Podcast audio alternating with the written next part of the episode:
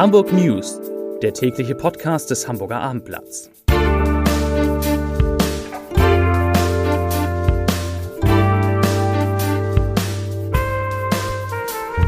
Hallo und herzlich willkommen. Mein Name ist Stefan Steinlein. In unserer kleinen Sendung geht es heute um die Entwicklung der Corona-Inzidenz, deren Aussagekraft bundesweit ein wenig an Bedeutung verlieren wird. Es geht um die Zahl der Impfungen gegen das Virus in Hamburg, um den Tod der KZ-Überlebenden Esther Bejerano und wie man ihr dauerhaft gedenkt. Es geht um einen Hamburger Manager, der von Homeoffice nicht viel hält und um ein neues soziales Hotelprojekt. Doch bevor wir zu den Nachrichten kommen, erst die drei Top-Artikel des heutigen Tages, die meistgelesenen Artikel auf abendblatt.de. Auf drei Mann sticht in St. Georg mit Messer auf mehrere Personen ein. Auf zwei zusätzliche Freiheiten für Geimpfte. Senat bleibt streng. Und auf eins, also der meistgelesene Artikel, Inzidenz, Impfung, Infektion, Corona-Zahlen für Hamburg. Und damit kommen wir zu den Nachrichten des Tages. Die Zahl des Tages ist die 19. So viele Corona-Neuinfektionen hat die Hamburger Gesundheitsbehörde heute gemeldet. Das sind zwar fünf Fälle weniger als gestern, aber acht mehr als am Montag vor einer Woche. Und so steigt der Inzidenzwert auch wieder leicht an. Er liegt nun bei 11,2 Neuinfektionen pro 100.000 Einwohner in den vergangenen sieben Tagen. Und damit liegt er weiter auf einem sehr niedrigen Niveau. Bislang haben Politik und auch Robert Koch Institut vor allem diese Sieben-Tage-Inzidenz herangezogen, wenn es darum ging, das Pandemiegeschehen zu beurteilen, Regeln abzuleiten, zu verschärfen oder auch mal zu lockern. Jetzt soll es neben der Inzidenz eine zweite Betrachtung geben. Die Zahl der Corona-Fälle in den Krankenhäusern wird künftig bei der Einschätzung der Pandemie eine gewichtigere Rolle spielen. Ein Sprecher von Bundesgesundheitsminister Jens Spahn nannte heute die Hospitalisierung als weiteren Faktor. Also die Frage, wie viele Menschen wegen einer Corona-Infektion im Krankenhaus behandelt werden müssen. Hintergrund, die Inzidenz verliert bei steigender Impfquote an Aussagekraft, zumal dann, wenn die besonders vulnerablen Gruppen bereits geimpft sind. So hatte sich zuletzt Jens Spahn auch mehrfach geäußert, unter anderem am Wochenende. Sein Ministerium stellte allerdings klar, dass die Sieben-Tage-Inzidenz weiter ein hauptausschlaggebender Faktor bleiben soll. Sie gebe Auskunft etwa über das regionale Ausbruchsgeschehen oder über neue Trends. Die Sieben-Tage-Inzidenz steigt zwar derzeit wieder an, allerdings besteht die Hoffnung, dass wegen der fortschreitenden Impfkampagne weniger Infizierte als bisher schwer erkranken oder gar ins Krankenhaus müssen. Seit Beginn der Pandemie wurden in der Hansestadt 77.692 Corona-Infektionen registriert. Von ihnen gelten nach Einschätzung des Robert Koch Instituts 75.600 als genesen. Knapp 1,1 Millionen Menschen sind in Hamburg bereits einmal gegen das Corona-Virus geimpft worden, wie es aus den Zahlen des Robert Koch Institutes hervorgeht. Ihre Zweitimpfung haben 758.000 Hamburger bekommen.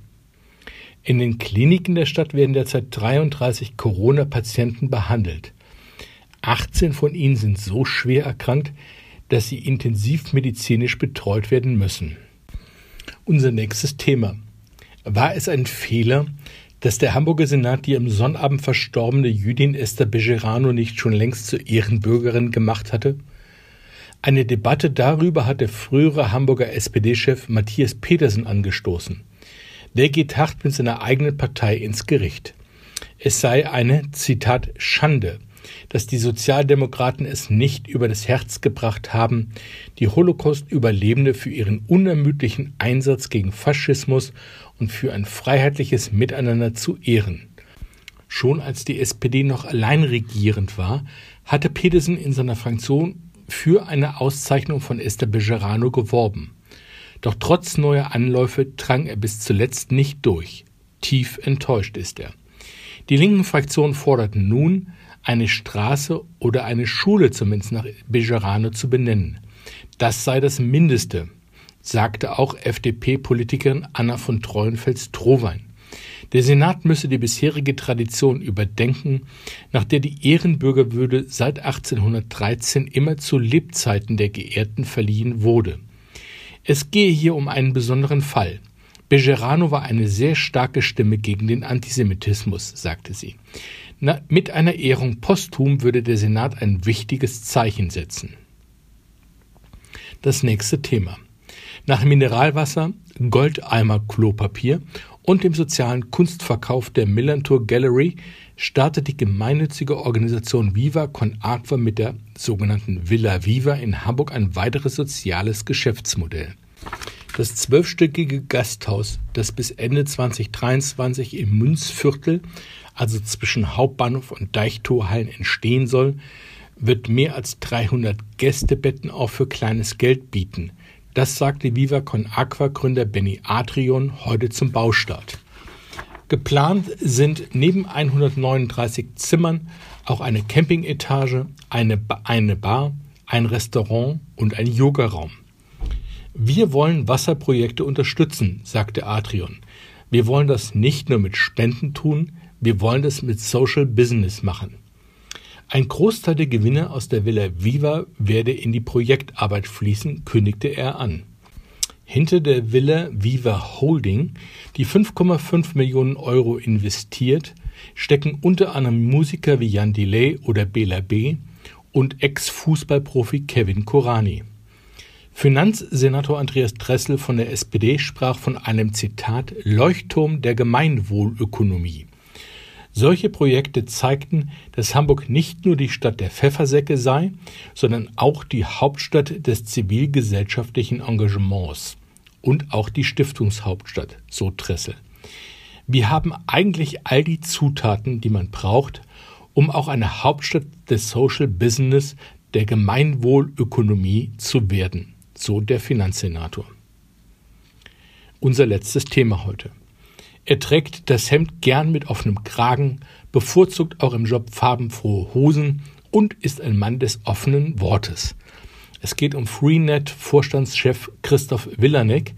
Das ist einer der wenigen Hamburger Top-Manager, die von Homeoffice und vom mobilem Arbeiten nicht so viel halten. Und das auch deutlich sagen. Zitat Freenet ist ein Präsenzunternehmen. In unseren Arbeitsverträgen steht, dass Büroarbeit am Standort stattfindet, sagt der 53-Jährige im Abendblatt Interview. Er fürchtet, dass die Kreativität, die Identifikation der Beschäftigten mit dem Unternehmen und vor allem die Ausbildung des Berufsnachwuchses nachhaltig leiden, wenn dauerhaft große Teile der Belegschaft überwiegend außerhalb des Büros arbeiten. Ein bisschen mehr Homeoffice als vor der Pandemie will aber auch Villanek zulassen. Damit sind wir am Ende unserer Sendung angekommen. Ich wünsche Ihnen einen schönen, jetzt auch wieder fußballfreien Abend und alles Gute. Bis denn. Tschüss.